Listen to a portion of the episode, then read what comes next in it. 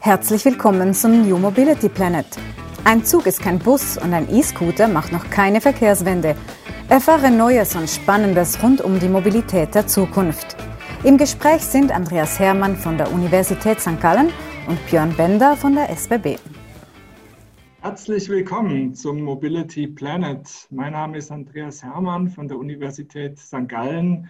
Mit dabei, wie immer, mein Co-Host Björn Bender, Leiter der Innovationseinheit Neue Mobilitätsdienstleistungen bei der SBB. Wir wollen heute den Blick einmal über die Schweiz hinausrichten. Wir wollen nach Asien schauen. Und ich bin außerordentlich glücklich, einen wunderbaren Gast begrüßen zu dürfen, Andrew Berdyszewski. Er leitet äh, das Deloitte Future of Mobility Solutions Center in Singapur. Andrew, äh, einen wunderbaren guten Nachmittag nach Singapur. Ähm, ja, vielen herzlichen Dank für die Einladung. Ich, ich freue mich sehr. André, schön, dass, dass, wir, dass wir dich heute bei uns haben und wir wollen ja ein klein wenig über Asien sprechen und so aus europäischer Perspektive schauen wir häufig mit Neid nach Asien. Wir kennen die Mobilitätsprojekte in Singapur, wir kennen einige in China. Ist Asien der neue Mobility Hub der Welt? Ähm, wir sehen natürlich in Asien sehr große Diversität. Ja? Ähm, Du hast, äh, wie du das schon erwähnt hast, die Innovationsstandorte wie Singapur, viele äh, Aktivität in Japan, Südkorea, China, äh, in verschiedensten Bereichen, sei es äh, Elektromobilität, sei es das Thema autonomes Fahren und, und vor allem die Integration der Mobilität. Wir sehen aber auch in Asien die größten Probleme, wie zum Beispiel das Thema Stau also in Katar zum Beispiel verbringt äh, der Bürger durchschnittlich 150 Stunden im Jahr im Stau. Ähm, insofern ähm, glaube ich, dass ja, im Sinne der Innovation, wir haben sehr, sehr starke Aktivität, aber auch äh, viele Probleme, die wir noch äh, mit dieser Aktivität bekämpfen müssen. Mhm. Äh, von Singapur kann man lesen, dass dieser Staat sagt, wir wollen das neue Hub oder das neue Zentrum äh, der modernen Mobilität werden mit autonomem Fahren, mit multimodalem ähm, Verkehr. Ähm, was sind da deine Erfahrungen? Du lebst ja in Singapur, du bewegst dich in, in, in Singapur. Ähm, ist es sozusagen das neue Role Model für die Welt, was Mobilität anbelangt? Ja, ich habe mit Singapur seit äh, 2015 eigentlich gearbeitet, wo ich noch äh, das Thema urbane Mobilität fürs Weltwirtschaftsforum geleitet habe aus New York City. Und was ich da miterlebt habe, ist, dass Singapur ähm, ein paar Sachen anders gemacht hat als andere Städte. Das erste ist das Thema Langfristplanung. Also zurzeit haben wir zum Beispiel das, äh, den Land Transport Masterplan ähm, 2040, äh, der äh, sukzessive auch ausgeführt wird. Ähm, es gibt kurzfristige Pivots, aber das ganze Thema Langfristplanung steht. Und ähm, da entwickelt sich Singapur mit dem Ziel, äh, den Transport auch kurzweilig zu machen. Äh, also wir reden von äh, den 15 Minutes Towns und 20 Minutes City. Das heißt, du kannst alles, was du brauchst, ob es äh, das Thema Gesundheitsversorgung, ob das Thema äh, Education, ähm, alle Services, äh, in 15 Minuten in deiner Nachbarschaft erreichen oder eben äh, überall in der Stadt äh, in, in einer kurzzeitigen Dauer. Das andere Thema, äh, wo Singapur, glaube ich, sehr fortschrittlich ist, ist, dass es sehr frühzeitig äh, den privaten Sektor mit einbezieht und ähm, die Expertise nicht nur ähm, in, in der Regierung, aber auch im privaten Sektor und bei den Bürgern hat. Ähm, und das dritte Thema natürlich Talent. Also Singapur ist ja äh, eine Stadt, die sehr viel äh, investiert, um das Talent reinzuholen. Äh, wenn sie wissen, dass die in äh, bestimmten Bereichen, wir sind ja eine kleine Nation, äh, noch Mangel haben oder äh, neue Bereiche entwickeln. Und das hilft natürlich das Thema Startup-Aktivität, aber auch ähm, solche Center wie Mind Center zu ähm, befähigen. Ja. Mhm. Ist, ist, es ein Vorteil, äh, dass Singapur keine Tradition in klassischer Automobilindustrie hat? Man hat ja immer äh, in Europa gelegentlich den Eindruck, naja, ähm, man würde am liebsten alles beim Alten belassen. Und ihr könnt im Prinzip auf der grünen Wiese anfangen, könnt Mobilitätsprojekte Projekte planen, ohne auf irgendjemanden, ohne auf Befindlichkeiten Rücksicht zu nehmen? Ähm, ich würde nicht sagen, dass, dass es ein Vorteil ist, weil dadurch natürlich ähm, genau die Ingenieurskunst erst aufgebaut werden musste. Äh, wir haben ja eine sehr starke technische Universität, aber man muss sich vorstellen, die Nation ist 1965 gegründet worden. Das heißt, es war eine sehr kurzweilige Reise äh, im Vergleich zu Europa oder auch sogar äh, den USA, die selbst eine junge Nation sind. Mhm. Ähm, was ich glaube hier wichtig ist, so, jetzt habe ich den Faden verloren. Wir, wir waren bei, bei, Singapur und der Heritage, äh, also ob, ob das im Prinzip ein Vorteil ist, äh, äh, auf der grünen Wiese anzufangen und nicht so sehr auf die bestehenden Strukturen Rücksicht zu nehmen, die wir in Europa in vielen Fällen haben. Ja, es waren ja Strukturen vorhanden, es sind neue Strukturen geschaffen worden, dadurch, dass die Stadt auch ähm, sich flächenmäßig verbreitet hat. Mhm. Ähm, insofern gibt es durchaus Vorteile äh, im Greenfield, aber ich würde es eher auf, die, auf das Thema Stadtplanung zurückführen, das Thema Infrastruktur, weil du ähm, Infrastruktur von Anfang an schaffen kannst und die nicht unbedingt dann autoorientiert gestaltest, sondern eher äh, öffentlich äh, und nahverkehrsorientiert gestalten kannst. Genau. André, meine, meine Frage ähm, geht so in die ähnliche Richtung, die Andreas eben ähm, gestellt hat. Wenn wir jetzt ähm, so aus einer SBB-Perspektive schauen, dann schauen wir natürlich aus einer ähm, Mobilitätsträgerperspektive, die ja Jahrzehnte, Jahrhunderte alt ist. Und wir schauen uns natürlich sehr, sehr stark an, wie sich die Mobilität global und natürlich europäisch und ähm, in der Schweiz verändert. Und, und wenn ich so persönlich an, an Asien denke, an Singapur, an das, was du eben beschrieben hast, dann hat es eben einen sehr, sehr starken Einfluss äh, über die Geschwindigkeit, glaube ich, auch der Umsetzung und über den Mut vielleicht an vielen Stellen und natürlich über ähm, die Probleme, die du eingangs beschrieben hast, auch was zu verändern ähm, zu müssen. Ja, und, und du hast ja so ein bisschen jetzt aus deiner Deloitte-Perspektive den globalen Blick, was vorher in New York City, wie du ähm, angesprochen hast. Ich, ich würde gerne nochmal so zu diesem asiatischen ähm, Teil gehen aus deiner Perspektive. Also ist Asien und Singapur wirklich besonders für das, was wir derzeit global in der Mobilität ähm, erleben und gemeinsam entwickeln?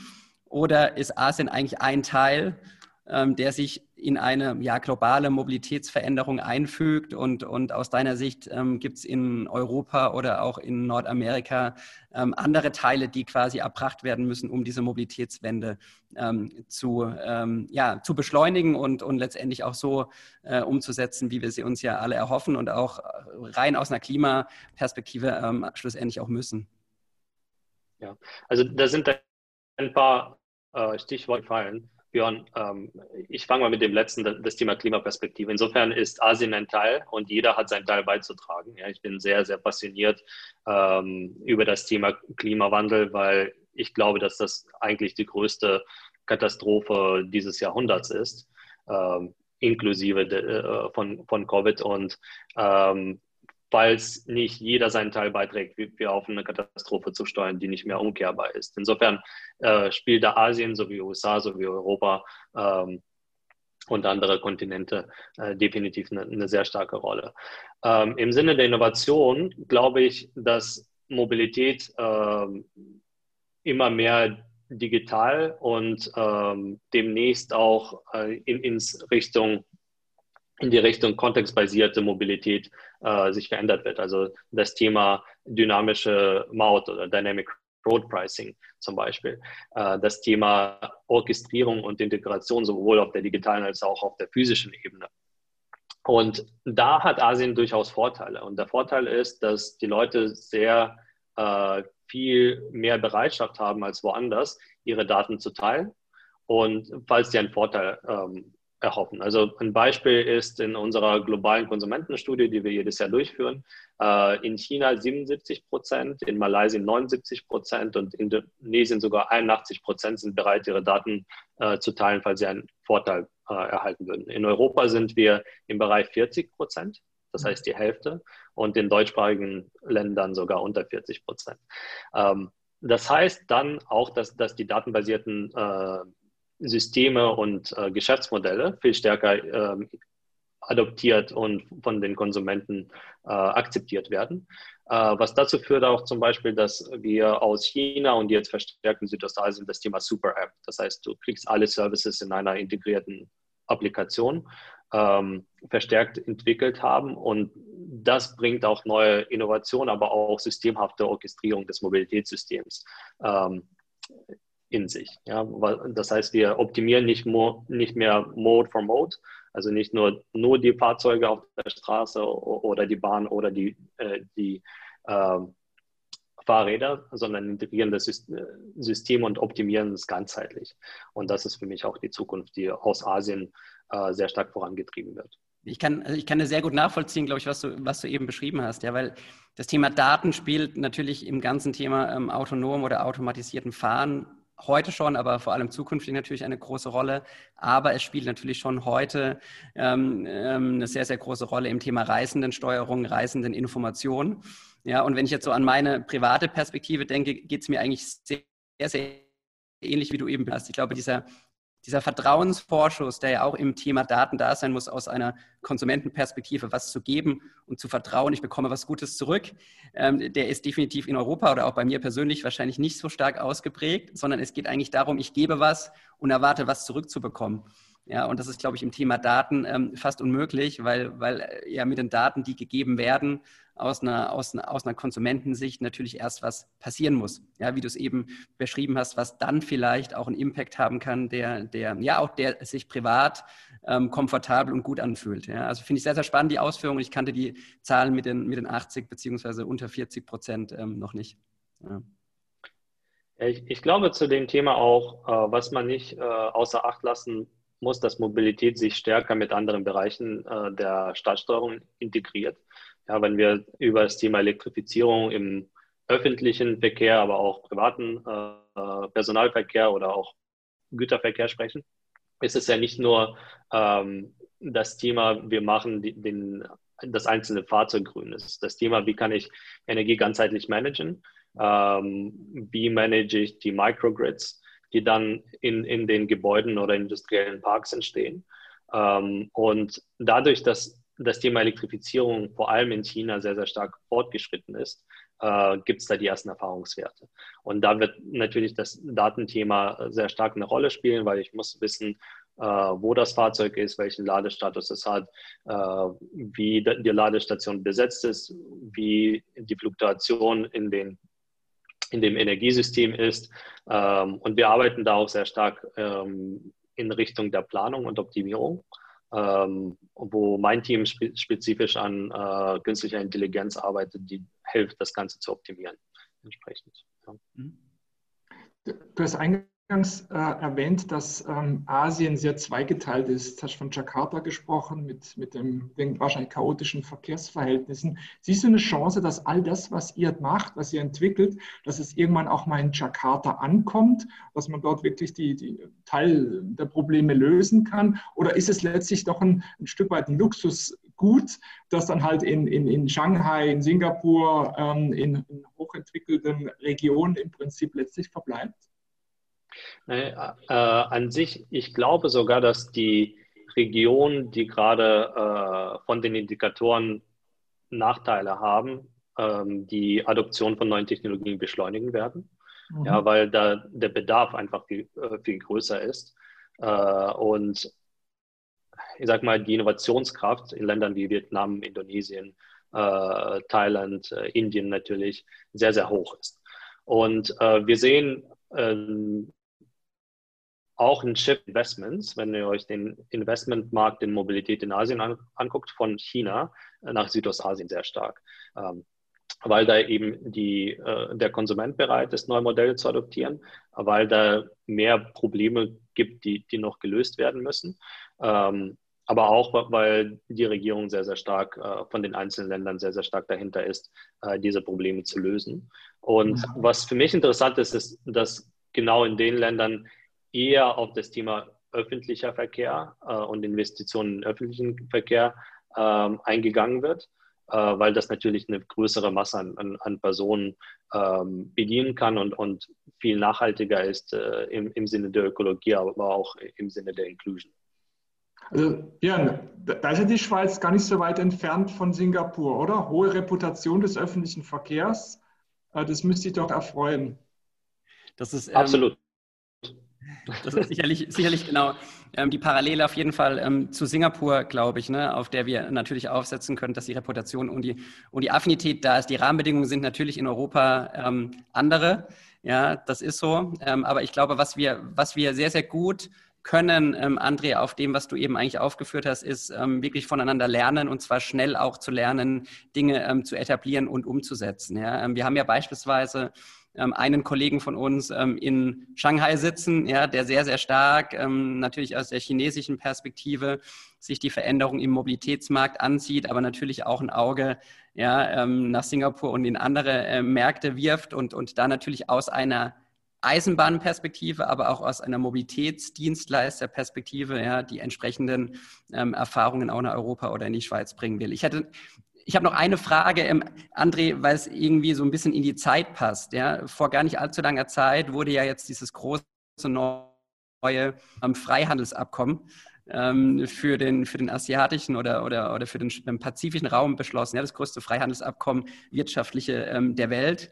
Und wir haben in Europa da gar nicht so stark, zumindest ist es meine persönliche Auffassung, darüber diskutiert, was heißt das denn jetzt wirklich für die Wirtschaft, aber was heißt das auch dediziert für die Mobilität? Und ich habe mich gefragt, das, was du jetzt eigentlich machst, was ihr in Singapur macht, ja, ähm, spielen dort solche großen Themen, die ja irgendwie aus einem liberalisierenden Charakter haben, ähm, auch eine entscheidende Rolle, um eigentlich diese Themen, ja, wie Andreas eben fragte, nach Jakarta oder in andere Teile Asiens oder auch ähm, in, den, in, den, in den panpazifischen Raum zu bringen. Wie ist da so deine, sag mal, deine Einschätzung auf das Globale? Welche Rahmenbedingungen brauchen wir eigentlich, um auch die Innovation ähm, gut zu etablieren? Absolut. So, ähm, das, das eine, was ich sagen werde, ist, dass unser Center global agiert. Ja, und genau Genau aus dem Grund, weil Singapur äh, viel Neutralität bietet. Also manchmal vergleichen wir es mit der Schweiz Asiens, haben wir beschlossen, äh, in Singapur äh, Fuß zu fassen, auch das Thema Talent natürlich und, und äh, die, die ähm, regulatorische Rahmenbedienung. Aber da spielen natürlich Handelsabkommen eine sehr große Rolle, vor allem wenn es darum geht, äh, und jetzt nach der Pandemie können wir an Geschäftsmodellen aus Singapur, zum Beispiel in USA oder in, in Europa arbeiten. Äh, wir sehen auch sehr viel Aktivität zurzeit und äh, sehr viel Adoption an neuen Modellen im Mittleren Osten, äh, was, was mich äh, erfreut, weil da auch de, der Drang ist, äh, zu sagen, okay, was passiert denn nach, ähm, nachdem das Öl nicht mehr so gefragt ist und äh, wie können wir neue Innovationsfelder ähm, entwickeln. Insofern äh, glaube ich schon, dass Wissenstransfer eine große Rolle spielt.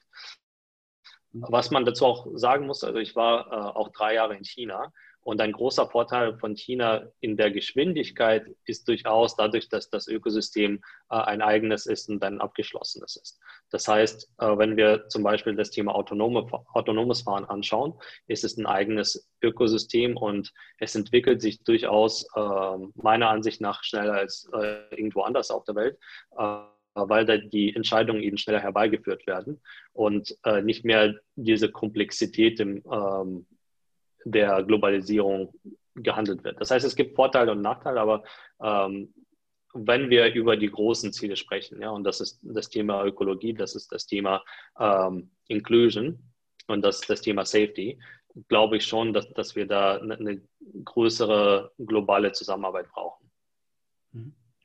Wenn ich, wenn ich noch eine, noch eine Anschlussfrage ähm, stellen darf. Ähm, jetzt bist du natürlich von Deloitte und, und bist ne, ähm, irgendwo Consultant auch und deswegen liegt die Frage so ein Stück weit aus der, äh, auf der Hand, ja, weil du bist einfach Mobilitätsexperte und hast ähm, den, den globalen Blick. Wenn du so ein bisschen auf die europäischen oder auf die schweizerischen Strukturen schaust, auch eine SBB, die sich in diesem Mobilitätsökosystem bewegt, die ähm, auch von den äh, aktuellen Herausforderungen natürlich betroffen ist, ja durch Covid, ähm, aber die sich natürlich auch wirtschaftlich ähm, bemerkbar machen. Was, was würdest du uns raten, ja, aus deiner Perspektive eigentlich auch in den Innovationsthemen ähm, in der Mobilität zu tun? Was wäre so dein Blick von außen auf den ähm, europäischen oder schweizerischen Markt?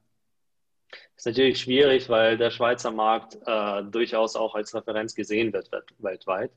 Ähm, ich glaube äh, definitiv, das ganze Thema Integration wird weiterhin eine Rolle spielen und äh, ihr seid da auch gut unterwegs. Äh, ich würde mir das Thema Payments äh, stärker anschauen, äh, dass man eben verschiedenste Optionen für verschiedene äh, Constituencies, für verschiedene Akteure bietet. Ob es jetzt das Thema NFC, also ähm, Scannen mit dem Telefon oder, oder der Armbanduhr ist, oder das Thema QR, das Thema integriertes Ticket äh, weil es einfach äh, für den Konsumenten viel in der Planung und äh, Bezahlung und Abnehmen und, und, und, die, die Wahl de, des Transports vereinfacht.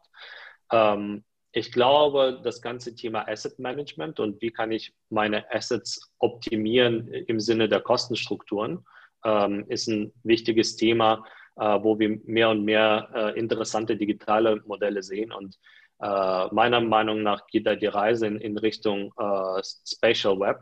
Also es gibt zurzeit auch ähm, bestimmte äh, Initiativen, äh, neue Protokolle für, fürs äh, World Wide Web zu schaffen, um äh, die Themen AI, die Themen IoT, äh, die Themen Virtual Reality einfacher zu machen, die Kom Kommunikation da. Das heißt, das ist etwas, äh, wo ich mir äh, als, als großer Betreiber ähm, das ansehen würde. Und dann natürlich die, die Finanzmodelle. Also ein Beispiel, in Singapur gehören die Busse ähm, und die Assets der Regierung zum großen Teil, also der, der Land Transport Authority, und werden dann von den äh, semi-privaten Anbietern, äh, also SBST und äh, SMRT, operiert, die dann im Wettbewerb zueinander stehen, um, um ähm, eben kostenoptimal die Assets zu operieren. Das heißt, das wäre vielleicht auch eine, eine, interessante Geschichte. Wie kann ich eigentlich an meiner Kostenstruktur äh, von anderen Geografien ähm, lernen? Äh, wie gestalte ich das Thema Asset Management? Ähm, und wie gestalte ich das Thema äh, dann ähm, der Auslastung des Transports. Äh, das sind die Sachen, die ich mir angucken würde. Aber die Probleme sind ähnlich. Ja. Die Probleme sind äh, an sich mit Covid-19 äh, ist die Auslastung des Transports runtergegangen, weil Leute einfach weniger reisen. Wir kommen jetzt wieder auf äh, circa 80 Prozent äh, des Personalverkehrs, den wir vor Covid hatten in Singapur. Ähm, aber wir hatten äh, viele Monate, wo der Transport nicht ausgelastet wurde und das natürlich auf der Finanzseite die, die Betreiber sehr stark betroffen hatte. Mhm. Äh, äh, vielleicht zum Abschluss noch äh, ein Wort äh, zu, zu, deinem Institut, zu deinem Center. Kannst du so ein paar Stichworte geben bezüglich der Themen, mit, der, mit denen ihr euch befasst? Ja, also das Center ist mit der Aufgabe gegründet worden, einerseits das ganze Thema Mobilität ähm, nachhaltig im Sinne der Ökologie, äh, des Themas Inclusion und äh, des, der ökonomischen Modelle. Mhm. Und wir arbeiten tatsächlich an, an Softwarelösungen, an, an den Technologien. Das heißt, mein äh, Team sind Entwickler, UI, UX-Designer, Data Scientists. Äh, wir arbeiten sehr stark äh, eben mit der Mission, ähm, mit der Mission Igniting Collaborative Shifts in Mobility for Good ähm, an den Themen der Elektrifizierung, also Planung, Ausplanung der elektrischen Infrastruktur ähm, und dynamischer ähm, Adoption der elektrischen Infrastruktur mit der Nachfrage. Äh, wir arbeiten an den Themen Insights und äh, an den Mobility Operating Systems, also alles, was zur Integration der, des Transports gehört, zur Erhöhung der Auslastung, ähm, mhm. eben wo wir neue Technologien äh, anwenden können. Und das Center ist eine Kollaboration zwischen Deloitte und de, dem ähm, Economic Development Board, also der singapurianischen Regierung. Glaube ich, Volkswahl Singapur sehr stark eben in diese Themen investiert ähm, und äh, uns da äh, sehr stark hilft, eben äh, von Singapur die Innovation global äh, an den Mann zu bringen. Mhm. André, herzlichen Dank für diesen eindrucksvollen Einblick äh, in Asien. Das war für uns sehr, sehr instruktiv und äh, spannend. Und äh, ja, wir, wir, freuen uns weiterhin ähm, auf, auf dich zu schauen, zu schauen, was äh, von deinem äh, Center kommt. Ich, äh, wir lesen ja regelmäßig die Reports, die, die da verfügbar sind. Und ja, wir freuen uns weiterhin mit dir in Kontakt zu bleiben. Äh, vielen Dank, dass du Zeit hattest, heute Morgen äh, dabei zu sein. Björn, noch ein Wort äh, von dir zum Abschluss? Ich will mich dem Dank anschließen. Ähm, ja, to toll, was ihr macht, toll auch, welche Gedanken ihr euch macht, was ihr tut. Und ähm, toi, toi, toi. Ja, viel Erfolg ähm, für die nächsten Monate und Jahre. Und wir schauen sehr gespannt, wie Andreas eben sagte, auf alles, ähm, was ihr lernt ja, und was ihr uns auch zur Verfügung stellen könnt. Ja, vielen herzlichen Dank für die Möglichkeit und äh, ich denke mal, das ist gegenseitig. Wir lernen auch von euch. Äh, und äh, in dem Sinne, glaube ich, in Asien äh, sind die Leute ganz bescheiden, weil auch wenn man in bestimmten Bereichen führt, weiß man, dass man in anderen Bereichen auch äh, sehr stark von, äh, von lernen kann. Und ich glaube, die Schweiz und die SBB ist da durchaus ein jemand, den man sich näher anschauen muss in der Zukunft. Perfektes Schlusswort, André. Danke. Danke, ciao. Glaubst du auch daran, dass die Welt die Mobilität neu denken sollte? Dann schalte nächstes Mal ein, wenn wir uns wieder auf die Reise zum New Mobility Planet machen. Dieser Podcast entstand in Zusammenarbeit zwischen der Universität St. Gallen und der SBB Geschäftseinheit Neue Mobilitätsdienstleistungen.